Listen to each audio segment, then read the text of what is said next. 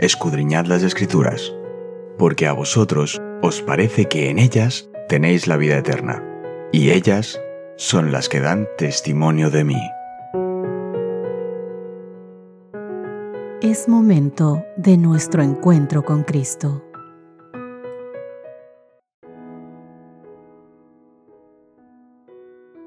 Hola, hola, ¿qué tal queridos amigos? Qué gusto encontrarme con ustedes nuevamente, iniciando una nueva semana gracias a Dios y también iniciando un nuevo estudio, un nuevo trimestre.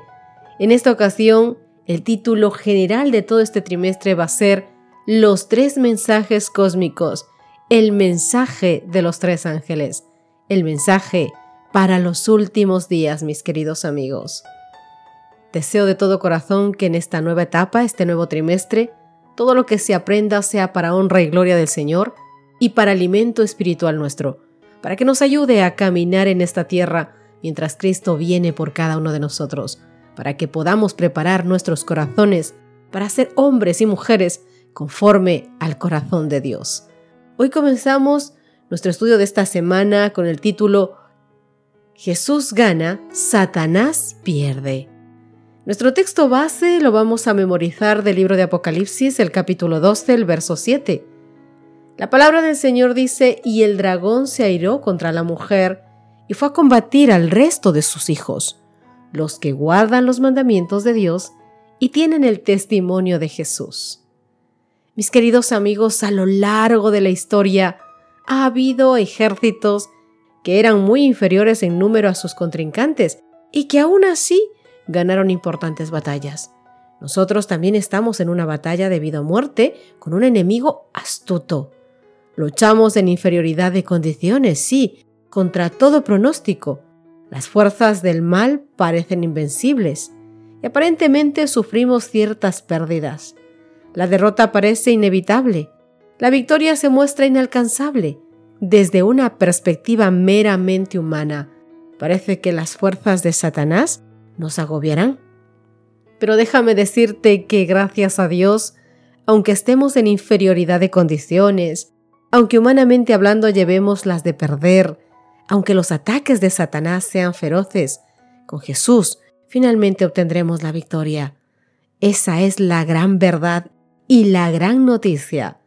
La temática esencial del último libro de la Biblia, el Apocalipsis, es esta. Jesús gana, Satanás pierde. La esencia de esta batalla se describe en Apocalipsis capítulo 12, el énfasis de nuestro estudio justamente en esta semana. Este estudio nos preparará en forma adecuada para poder entender Apocalipsis 14 y el mensaje de los tres ángeles. Así que te invito a que prestes mucha atención a lo que Apocalipsis capítulo 12 nos tiene que enseñar en esta semana.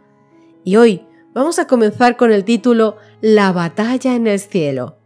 Vamos a abrir Apocalipsis 12 porque esta presenta una oleada de episodios dramáticos, pantallazos del conflicto secular entre el bien y el mal que comenzó en el cielo, pero que terminará aquí en la tierra.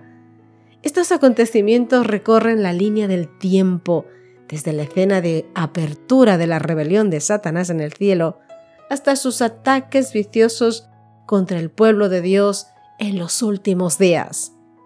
Vamos a Apocalipsis al capítulo 12 y en esta ocasión vamos a leer solamente los textos, los versículos que se encuentran en el número 7 al número 9. Veamos qué describe este conflicto cósmico entre el bien y el mal. ¿Cómo es posible que algo así pueda suceder en el cielo? ¿Qué implican estos versículos acerca de la realidad del libre albedrío? Vamos a la Biblia. Después hubo una gran batalla en el cielo. Miguel y sus ángeles luchaban contra el dragón, y luchaban el dragón y sus ángeles, pero no prevalecieron, ni se halló ya lugar para ellos en el cielo.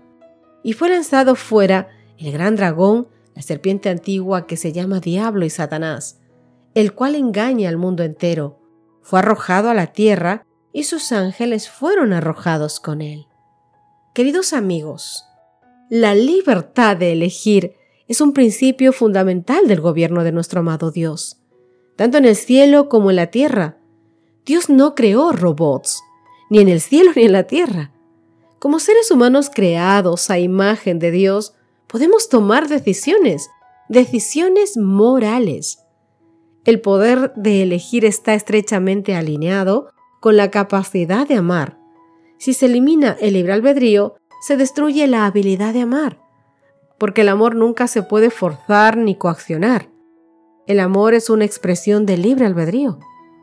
Todos los ángeles celestiales se enfrentaron a la decisión de responder al amor de Dios o de alejarse con egoísmo, arrogancia y orgullo.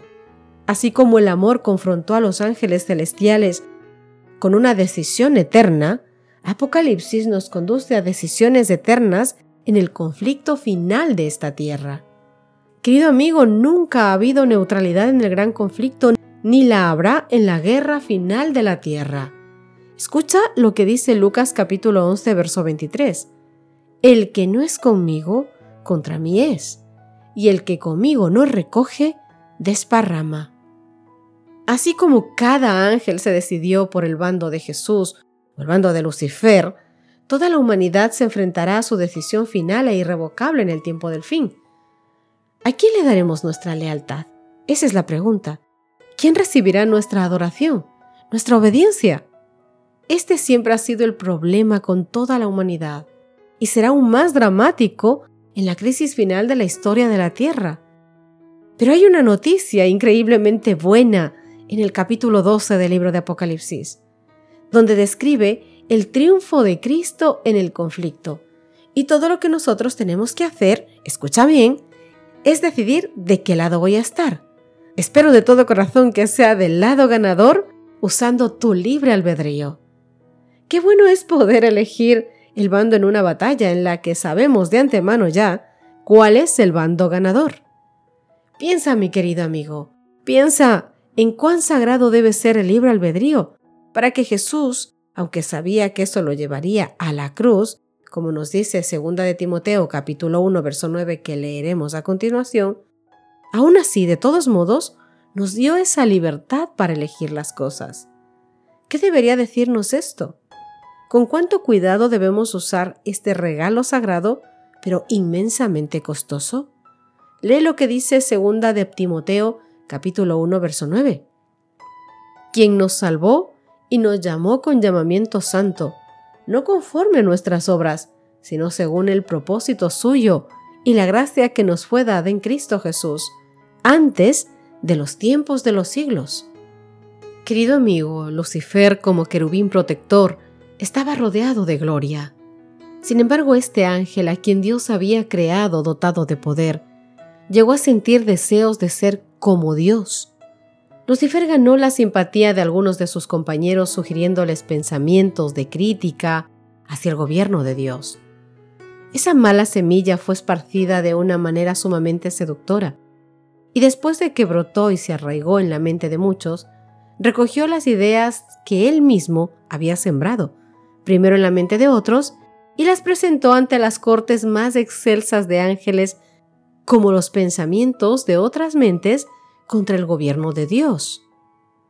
Así fue como introdujo la rebelión Lucifer en el cielo mediante hábiles métodos diseñados por él mismo. Cada hombre, cada mujer, está libre para elegir el poder que quiera ver dominar sobre él. Nadie ha caído tan bajo, nadie es tan débil que no pueda hallar liberación en Cristo. El endemoniado en lugar de oraciones no podía sino pronunciar las palabras de Satanás, sin embargo, mi querido amigo, esa muda súplica de su corazón fue oída, y ningún clamor de un alma en necesidad, aunque no llegue a expresarse en palabras, queda sin ser oído por el Señor. Los que consienten en hacer pacto con Dios, con el Dios del cielo, no serán jamás abandonados al poder del enemigo o a las flaquezas de su propia naturaleza. Son invitados por el Salvador a que echemos mano de su fortaleza y que hagamos la paz con Él. El Señor dice en Isaías capítulo 27, verso 5, Sí, hagan la paz conmigo. Los espíritus de las tinieblas contenderán por el alma que una vez estuvo bajo su dominio, pero los ángeles de Dios lucharán por esa alma con una potencia que prevalecerá, porque el Señor dice, ¿será quitada la presa al valiente? ¿O libertaráse la cautividad legítima? Así dice Jehová, cierto, la cautividad será quitada al valiente, y la presa del robusto será librada, y su pleito yo lo pelearé, dice el Señor, y yo salvaré a mis hijos. Isaías capítulo 49 versos 24 y 25. Qué textos más amorosos, mis queridos amigos. Qué texto más maravilloso y tan lindo para darnos a cada uno de nosotros ese gozo. Mi querido amigo, si alguna vez te sentiste solo, no te sentiste amado, o te sentiste despreciado o incómodo con esta vida, lee este texto y mira cuán grande, amoroso y misericordioso y cercano es el Dios que te ama. El que no esté conmigo, dice el Señor, contra mí es, y el que conmigo no recoge desparrama. El que está con Cristo y mantiene la unidad de Cristo, lo entroniza en el corazón y obedece sus órdenes. Está a salvo de las trampas del maligno. El que se une con Cristo recogerá para sí mismo las gracias de Cristo y dará fortaleza, eficiencia y poder al Señor ganando almas para Cristo. Cuando Cristo se posesiona de la ciudadela del alma, el instrumento humano se convierte en uno con Él. Cooperando con el Salvador, llega a ser el instrumento mediante el cual obra el Señor. Entonces, cuando venga el enemigo y se esfuerce por tomar posesión del alma, encontrará que Cristo lo ha hecho más fuerte que cualquier hombre fuertemente armado. Eso es lo que hace el Señor en nuestras vidas. Qué gozo, ¿verdad? Qué lindo saber que el Señor ganó la batalla. Qué lindo saber que Dios te ama y que no hay nada que tú puedas hacer en esta tierra que Dios no pueda perdonar y que no pueda limpiar y restablecer en tu vida.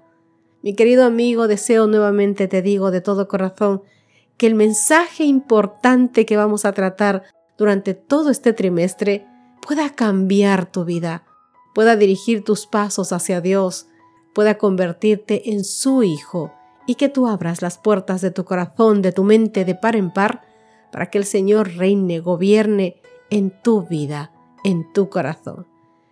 ¿Qué te parece si terminamos nuestro estudio con una oración? Querido Señor que estás en los cielos, gracias Padre Santo por el mensaje de este trimestre, el mensaje de esta semana y por todo lo que hasta hoy hemos aprendido. Gracias por tu misericordia y a ti Señor entregamos el trimestre entero para que seas tú quien nos dirija durante todo este trimestre en cada estudio, en cada audio, en cada cosa que se diga Señor, que sea para honra y gloria tuya y que sea para alimento espiritual de tu pueblo. Quédate, oh Dios, con nosotros, sé tú en todo y por todo. Te lo rogamos en tu nombre, en el nombre maravilloso de Cristo Jesús. Amén y amén. Que Dios te bendiga, mi querido amigo. Nos encontramos mañana. Dios te guarde. Gracias por acompañarnos. Te recordamos que nos encontramos en redes sociales. Estamos en Facebook, Twitter e Instagram como Ministerio Evangelike. También puedes visitar nuestro sitio web www.evangelike.com.